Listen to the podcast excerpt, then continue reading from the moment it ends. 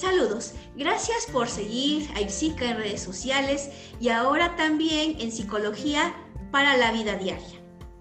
En esta segunda temporada de podcast que se transmite desde Anchor, Google, Podcast y Spotify. Mi nombre es Miriam Aurora Ríos Salier y es un gusto coincidir nuevamente en esta emisión número 17 para conversar sobre otro muy interesante tema. El maestro Raúl Juárez Espinosa es quien nos acompaña el día de hoy y es colaborador de IPSICA, Servicios Psicológicos Integrales y Capacitación, fundador y psicoterapeuta de Kairos Desarrollo Integral desde el 2015 a la fecha, con sede en Salina Cruz, Oaxaca. Muy buenas noches, maestro Raúl Juárez Espinosa, y bienvenido a este espacio. Gracias por aceptar la invitación de IPSICA a participar en este episodio de Psicología para la Vida Diaria y en esta ocasión conversaremos sobre el tema El amor en los tiempos del SIDA y COVID-19. Muy buenas noches. ¿Cómo te encuentras, Raúl? Hola, ¿qué tal, Miriam? Muy buenas noches. Muchas gracias y contento, contento de estar aquí conversando contigo, con todo el auditorio, eh, en los diferentes medios que se va a transmitir eh, muy agradecido, como siempre, de colaborar con ustedes, con todo el equipo. Eh, ya tenía rato que no nos saludábamos y de verdad que ha sido una, ha sido y es una gran experiencia estar trabajando con, con ustedes. Entonces vamos a, a, platicar el día de hoy, a conversar un poquito sobre el amor en tiempos del, del SIDA y del COVID-19. Perfecto. Y un tema muy de actualidad eh, y también, bueno, haciendo referencia a este Día Mundial del SIDA que justamente esta semana eh, acaba de ser precisamente la, en fecha primero, conmemorativo y alusivo a toda esta intervención. Entonces, bueno, igualmente, qué bueno que nos pudimos hacer este espacio en la, en la agenda y muy contenta de poder estar en contacto contigo el día de hoy y, y platicar sobre este interesante tema. Bueno, les comento que el maestro Raúl Juárez Espinosa es licenciado en psicología por el Instituto de Estudios Superiores del Golfo de México. Eh, cuenta con una maestría en terapia familiar sistémica por el Centro de Terapia Familiar y de Pareja CEFA. Algunos diplomados en psicoterapia breve familiar, cuidados paliativos y neuropsicología infantil.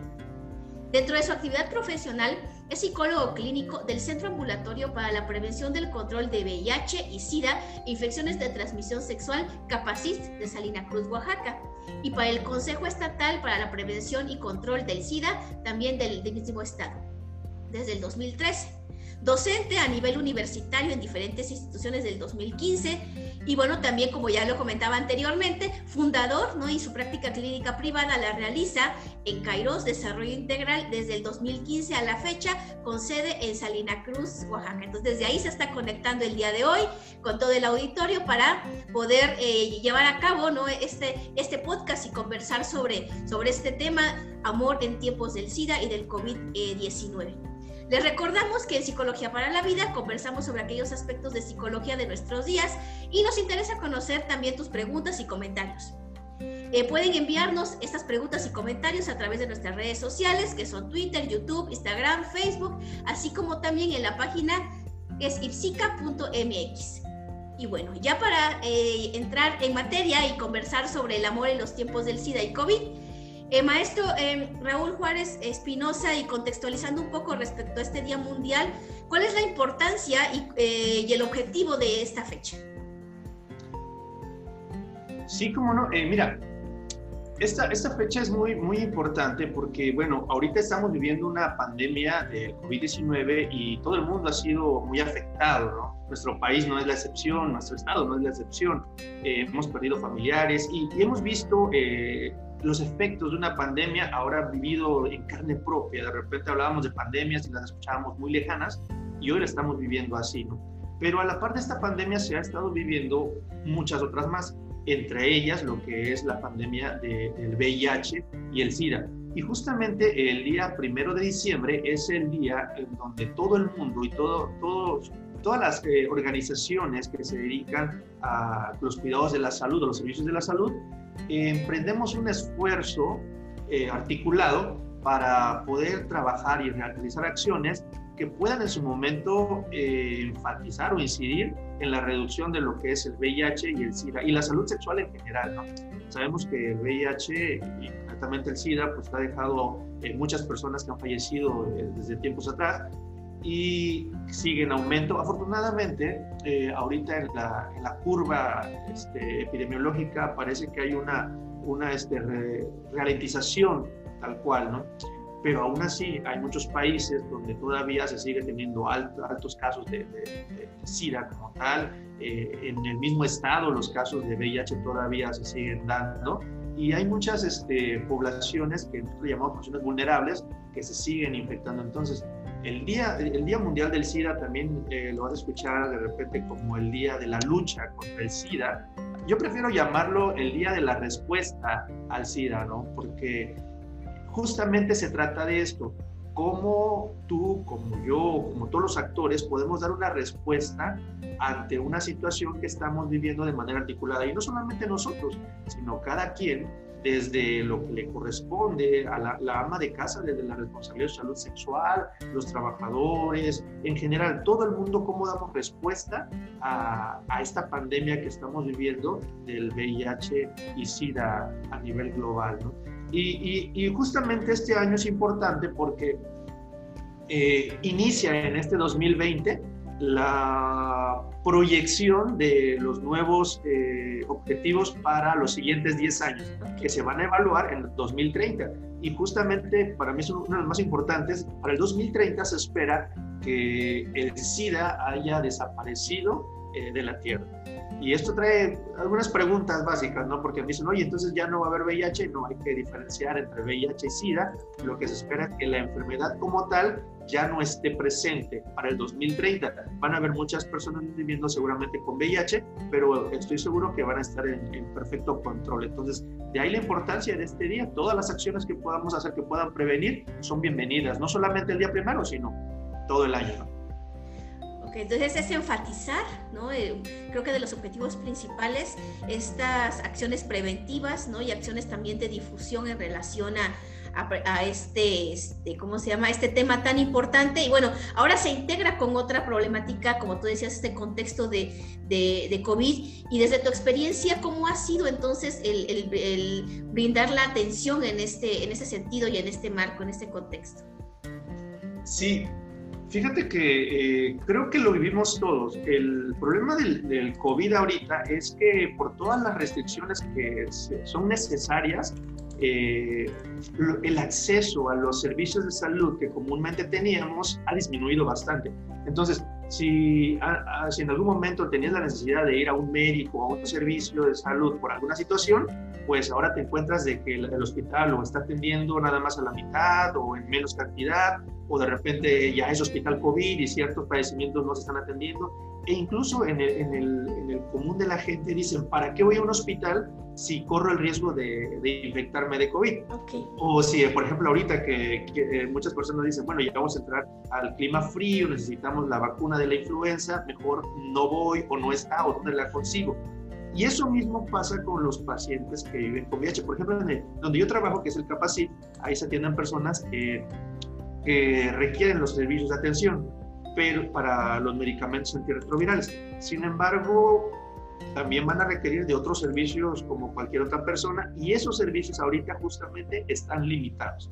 No se diga también de la cuestión del transporte para poder llegar a esos servicios, la cuestión de los, del trabajo, que muchas personas han este, sido, eh, pues su trabajo se ha limitado o, sea, o han sido despedidas por recorte personal a veces necesario.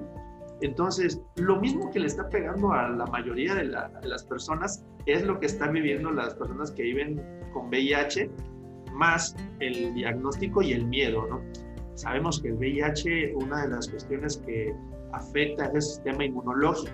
Son personas que su sistema inmunológico está, está comprometido. Y una infección por COVID, pues podría complicarse, ¿no? Sería un doble diagnóstico con un sistema comprometido, pues sería, sería peligroso. Ok, entonces en es el escenario, ¿no? Más aparte el miedo, ¿no? Que puede como haber la limitación eh, del acceso a los servicios. Eso también puede generar una carga importante eh, de estrés también adicional en las personas, eh, más aparte del que ya se ve por el propio proceso de salud de enfermedad. Bueno, y en ese sentido, psicología, eh, ¿cómo interviene, digo, con y sin COVID, ¿no? O sea, ¿cómo acompaña este proceso también de, del VIH y del SIDA y ahora cómo se agrega este, este integrante nuevo que es el COVID. Sí, eh, ya de por sí el solo nombre VIH, diagnóstico de VIH ya es muy fuerte. Nosotros sabemos que ahorita el VIH tiene un excelente control. Eh, es verdad que no tiene cura, pero el tratamiento es muy bueno. El tratamiento que se maneja ahorita es un tratamiento que se ha ido modernizando. Eh, los mismos medicamentos que se manejan en México son los que se manejan en otros países, Estados Unidos, la Comunidad Europea. Entonces, en ese sentido, debemos confiar de que tenemos médicamente hablando, estamos a la par. Eh, el detalle con el VIH es toda la carga histórica que tiene, ¿no? Eh, y no es lo mismo decir, porque bueno, sabemos que la, VIH está en una clasificación de las enfermedades crónicas degenerativas, no es lo mismo decir tengo diabetes a tengo VIH. Entonces, de por sí el diagnóstico de VIH ya es un poquito complicado por esta carga cuando me toca trabajarlo con las personas, eh, una de las cosas, uno de los retos que tienen y que tenemos como profesionales de la salud mental es cómo ayudarle a la persona, cómo poner escenarios para que la persona vaya construyendo herramientas o vaya descubriendo herramientas que le permitan adaptarse a esta, a esta vida con el diagnóstico. Cómo aprender o cómo vivir diciendo soy VIH positivo y a partir de ahí empezar a emprender muchas acciones que me ayuden con el tratamiento, pero también me ayuden a continuar viviendo de la manera más eh, normal posible. ¿no? Hoy sabemos que el VIH no es limitante para nada, pueden seguir haciendo sus eh, actividades, sin embargo, pues el diagnóstico como tal va a afectar a la persona a nivel familiar, a nivel personal, a nivel laboral muchas veces. Eh, en general va a afectar muchas áreas y ese es un reto muy grande ¿Cómo, cómo adaptarme ante esas circunstancias que no puedo cambiar? Yo te aseguro que si le preguntara a todos los pacientes que he atendido eh, si pudieras cambiar algo, ¿qué sería? me dirían el, el, diagnóstico, pero no se puede. Entonces, en estos momentos históricos no se puede todavía, no se tiene una cura para el, para el VIH. El reto es cómo cambiar, cómo aprender a vivir a partir de eso que no puedo cambiar, cómo adaptarme a esta nueva vida. Y me, me, da mucho, mucho gusto porque las personas tenemos una capacidad de adaptarnos, tenemos una capacidad eh, de poder sortear estos retos y hoy en día, por ejemplo, en la clínica tenemos más de 600, cerca de 600 pacientes y todos ellos han aprendido a, a adaptarse de una manera adecuada y siguen sus trabajos, siguen sus actividades, muchos de ellos siguen en las relaciones familiares o de pareja y han aprendido con el tiempo y ellos se convierten en un motor y en un ejemplo para los pacientes que se están diagnosticando recientemente. Complicado, ¿no? Esta cuestión eh, también para la persona eh, comprender ¿no? el, el, diagnóstico, establecer este cambio de rutinas y entonces creo que psicología, por lo que tú comentas, es un papel fundamental el que, el que cumple en ese sentido. Y bueno, de las preguntas más frecuentes, o a lo mejor de las eh, atenciones más frecuentes que tú brindas, este tema de las relaciones sexuales, yo creo que debe ser algunas preguntas de las más frecuentes que te hacen, ¿no? Entonces, eh, no sé qué respuesta a lo mejor tú puedes como ofrecer en relación con eso. Sí, mira, eh, algo que aprendemos acá es que la información es muy importante y no solamente para las personas que viven con VIH, yo creo que para todos. Una persona que no está bien informada va a tener miedos, va a tener ansiedades que desafortunadamente surgen por esto. Eh, cuando una persona se diagnostica con VIH es muy común, es muy frecuente que su vida sexual se vea reducida por el miedo a infectar a la pareja, por el miedo a transmitirlo entonces, es muy común que en la consulta vengan personas con algún tipo de disfunción sexual en ese momento. En los hombres es muy común, por ejemplo, la disfunción eréctil. Eh, no puedo tener este... Porque además lo que hay de fondo justamente es esta, esta tensión, esta ansiedad de eh, muchas veces culpa de entrada por lo que me pasó y también muchas veces es miedo a que se pueda romper el preservativo, miedo a que pueda infectar a mi pareja. Eh, y justamente esto hace que no se pueda vivir una relación plena. Entonces, si esto también lo tratamos de llevar a otros aspectos de la vida, nos, nos, encontramos que para vivir una salud sexual plena tenemos que estar primero bien informados, saber cómo cuidarnos y estar libres también de miedos, de ansiedades y de estrés, ¿no? que muchas veces eso va a repercutir directamente en nuestra salud sexual. Y lo vemos ahorita con el COVID. Eh, muchas personas, por el estrés que se genera en esta pandemia, tienen repercusiones en la calidad de su salud sexual, en sus relaciones íntimas como tal. O eh, en alguna ocasión me preguntaban, pero ¿qué me, ¿qué me está pasando que de repente en lugar de disminuir mi relación sexual, que es lo, lo más común, al contrario, tengo más ganas. Y nos encontramos que también muchas veces eh, las relaciones sexuales aumentan por ansiedad. Es decir, las personas se sienten tan ansiosas que encuentran en el placer sexual una manera, eh, de alguna manera, de desfogue, ¿sí? de liberar esta tensión. Y se vuelve como, como algo adictivo también. Y digo, no es malo, pero ojo, también si la relación sexual trae como como fondo liberar la tensión del estrés o la ansiedad, a la larga podría ser complicado, ¿no? Porque no hay un disfrute netamente, sino hay una necesidad de fondo. No sé si me explico en ese sentido. Sí, se convierte en una, una cuestión más mediática y entonces también el, sentido que le da la experiencia cambia también eh, paradójicamente la propia experiencia, ¿no? Sí, claro. Y, y, y, justamente eso es lo que tenemos aquí en, en, en la clínica, ¿no? Eh, cómo la persona tiene que ir aprendiendo y cambiando, tiene que ir redefiniendo también su sexualidad. Esa palabra me gusta, redefinir. Sí, porque muchas veces eh, pensamos que la sexualidad o el acto sexual, el acto coital, solamente lo reducimos a penetración y una eyaculación, el orgasmo y ya, y nos perdemos justamente de esta gama que nos proporciona el, acto erótico como tal. Eh, el preámbulo, la preparación, las caricias, besos, eh, que muchas veces enriquecen mucho más la relación sexual. Si nosotros reducimos el acto sexual, el encuentro sexual solamente a, la penetración, nos estamos perdiendo de una gran gama de sensaciones y de experiencias que pueden ser muy enriquecedoras con la pareja. Por, eso es una de las cuestiones que tiene que ir reaprendiendo o reestructurando o redefiniendo eh, la persona que vive con VIH. Porque entonces tiene que conocer una gama diferente de vivir su sexualidad para que no se reduzca nada más a la experiencia penetración, en este caso si es una pareja heterosexual, pene-vagina. Eh, tenemos que cambiar esto.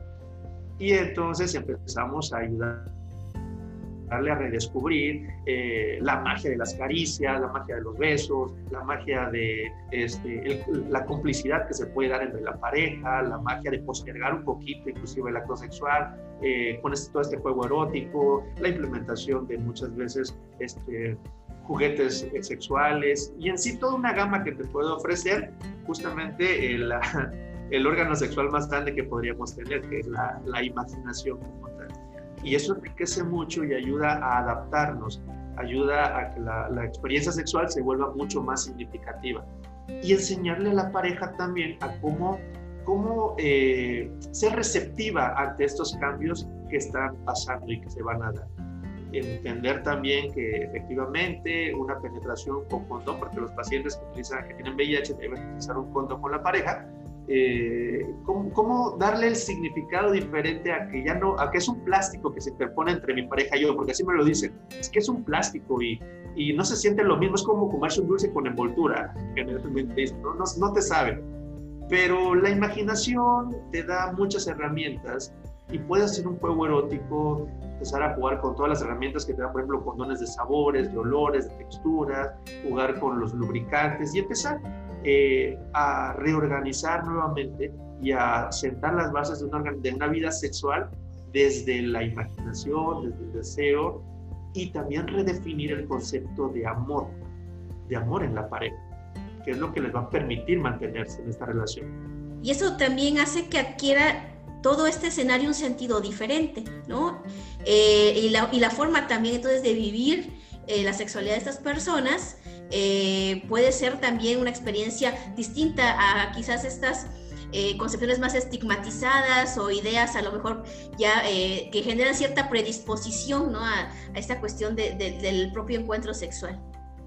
Sí, y, fíjate que es muy, es muy complicado toda la, la, gama de situaciones que se pueden dar ante el diagnóstico, ¿no? Desde el te acepto, desde lo entiendo y me quedo, ¿sí? O desde el me siento traicionada, traicionado y me voy, o desde el te amo pero te dejo. Entonces, se pueden ir dando como muchas variantes las, y, hay que, y hay que ir viendo, ¿no? Las parejas que deciden quedarse y mantenerse en la relación, hay que ver por qué se quedan. Me quedo por el hijo, los hijos, me quedo por la costumbre, me quedo por porque realmente hay un hay amor en la relación o por qué me quedo. Y si te vas también, ¿cómo te vas? ¿Y por qué te vas? ¿no? Me, voy desde la decepción, me voy... Entonces hay que ir trabajando toda esta gama de situaciones que se dan y que no solamente son exclusivas del VIH, ¿no? Eh, se experimentan mucho en la, en la, en la, en la relación, este, en la infidelidad o en la traición, como generalmente se maneja. Eh, si me quedo después de, ¿por qué me quedo? ¿Y con qué me quedo? ¿O con quién me quedo a partir de eso? Porque nos transformamos. Y si me voy, pues me, cómo me estoy yendo y qué voy a rescatar de la relación, qué voy a dejar o qué quiero completamente olvidarme. Entonces, todos estos procesos emocionales son los que viven eh, también en los pacientes de VIH, aparte, no solo, y, y, con la carga del diagnóstico, ¿no? Aparte de mantenerse con el cuidado de su vida, de su vida este, sexual y su vida en general, el cuidado del VIH.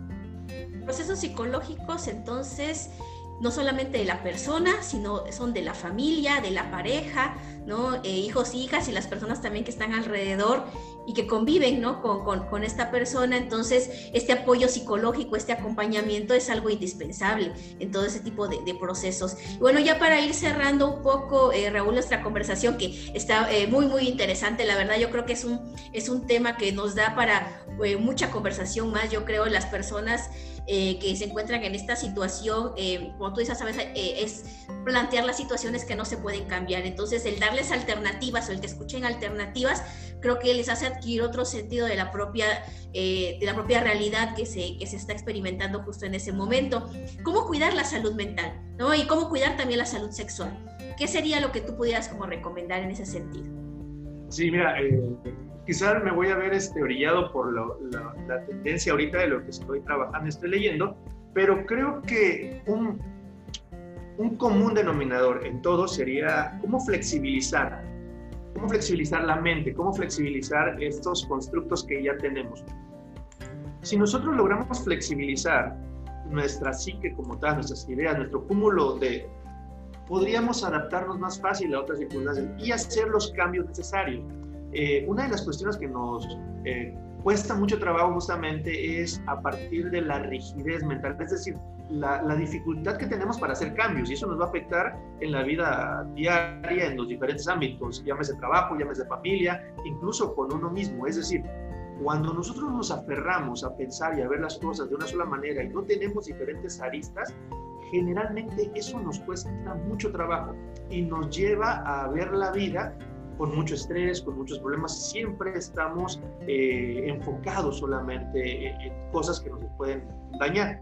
Lo que hay que trabajar, creo yo, es esta parte de cómo ser flexible, cómo irnos adaptando y cómo empezar a buscar adaptarnos y hacer cambios favorables para nuestra vida. ¿sí? Y si flexibilizamos nuestra mente, yo creo que podemos entender o podríamos adaptarnos a nuevos cambios, desde el simple hecho de salir a correr en las mañanas, el simple hecho de empezar a hacer una dieta más saludable, a dejar ciertos hábitos que a lo mejor nos, nos ayudan, eh, a también trabajar, por ejemplo, las cuestiones emocionales. Eh, y a partir de ahí empezar con un, un cambio de, de, vida de manera generalizada. ¿no? Creo yo que flexibilizar la mente eh, dar apertura a los cambios, trabajar esta capacidad para poder adaptarse, eh, perderle un poquito el miedo también al dolor, creo que sería como importante. Separando dolor y sufrimiento, hay dolores que son necesarios vivir. En VIH yo lo veo mucho con mis pacientes, eh, el llevarles a, vivir y sacar, el, construir a partir del dolor por la pérdida de la salud, que casi lo vivencian, es importante. Cuando una persona tiene un proceso de duelo por separación de pareja, es importante aprender a vivir este dolor, darle el sentido. Entonces, hay dolores que de alguna manera son necesarios para poder crecer y hay que aprenderlos a vivir y hay que aprenderlos a, tomar de la mejor manera, no huir de ellos, al contrario, entender que son parte natural de nuestra vida y que si los entendemos y los vivimos, estoy seguro que dejaremos de sufrir. Muy bien, pues muy interesante todo esto que, hemos eh, platicado el día de hoy. Y bueno, en tu caso, este Raúl, que te encuentras allí en, Salina Cruz y bueno, tienes este centro eh, psicológico, eh, ¿qué invitaciones podrías hacer a las personas que nos escuchan para que, bueno, si tienen este acceso por ese lado del Estado, bueno, puedan contactarte si tuvieran alguna duda, algún comentario, algún, algún otro interés en relación al tema que platicamos hoy? Bueno, en el marco, voy a, aprovechar para dos cosas. En el marco del Día Mundial del VIH, pues la primera invitación es justamente hacerse la prueba. La mejor forma de eh, saber cómo está mi salud sexual es hacerse pruebas, no solamente de VIH, sino de todas las infecciones que podamos, que podamos hacernos, hay que hacerla. En, el, en la clínica de trabajo, pues hacerse la de VIH, la de hepatitis C y la de sífilis pero también los invito pues a hacerse alguna otra, a las mujeres que ya iniciaron vida sexual, pues hacerse sus estudios de papá Nicolau, colposcopía de manera rutinaria, eso nos puede prevenir. Eh, acercarse a la clínica, se brindan las atenciones de servicio de manera gratuita. Eh, también se brinda lo que es la consejería eh, psicológica en la prueba rápida, no es nada más la toma de muestras, sino es una consejería, una plática para ver qué factores de riesgo puedo tener y a partir de ahí tratar de hacer algunos cambios o, esto, analizar este, este contexto. Eh, y pues también en la parte personal, pues aquellas personas que tengan la necesidad o quieran acercarse a una consejería psicológica o un terapéutico, pues se pueden acercar con un servidor eh, o a través de IPSICA, contactarnos y con mucho gusto los estaríamos atendiendo. Como bien lo dices, estamos en la, municipio Salina Cruz, pero hay muchas personas de la región que se han acercado a, la, terapia y han tenido algunos resultados muy, muy favorables, ¿no? sobre todo en, este, en esta etapa que estamos viviendo, que ya llevamos, imagínate, desde cerca de casi 10 meses en proceso de pandemia y no se ve todavía que vayamos a tener una salida rápida, creo que se va a postergar un poquito más. En ese sentido, quien quiera acercarse a la terapia individual, pues lo, lo, puede hacer y con gusto lo estaríamos atendiendo a través del programa Kairos, que es el que estamos manejando, o a través de, de, los, este, de tu equipo, Miriam, de Zika, también nos pueden entrar en contactos. Y pues estar al pendiente también de los proyectos que vienen ya para el próximo año. Eh, estamos ya en, en, vísperas de lanzar las propuestas para diplomados que los hemos manejado durante los años anteriores y próximamente ya estaremos dándole eh, pues la información para, para lo que viene, ¿no? ¿Qué diplomados estaríamos aperturando, qué cursos estaríamos aperturando y todas las acciones que vienen para el próximo año. Bueno, sí, eh, eh, esto de la contingencia quizás pausó muchas situaciones y bueno, al igual que, que, tú espero que el siguiente año también podamos movilizar estas, estos, proyectos, ¿no? Que de alguna forma también eh, habíamos eh, conversado, algunos que, que, son en colaboración. Y bueno, eh, nuevamente muchísimas gracias Raúl por haber aceptado la, la invitación de IPSIC a hacer este podcast que se, se, transmite todos los domingos, como les habíamos comentado al inicio, tanto por Spotify, por Ancho Podcast y por Google Podcast. Entonces, eh, Psicología para la Vida, bueno, recordemos que conversamos de estos temas de actualidad y eh, también abrimos el canal de preguntas y comentarios a través de nuestras redes sociales, que es Twitter, YouTube, Instagram, Facebook y bueno, la, página de psica.mx. Y cerramos entonces eh, este podcast con el maestro Raúl Juárez Espinosa. Mi nombre es Miriam Aurora Riosalier y fue un gusto poder estar nuevamente escuchándonos a través de estos medios. Eh, nos vemos y nos escuchamos ¿no? la próxima semana con otro interesante tema. Muy buenas noches.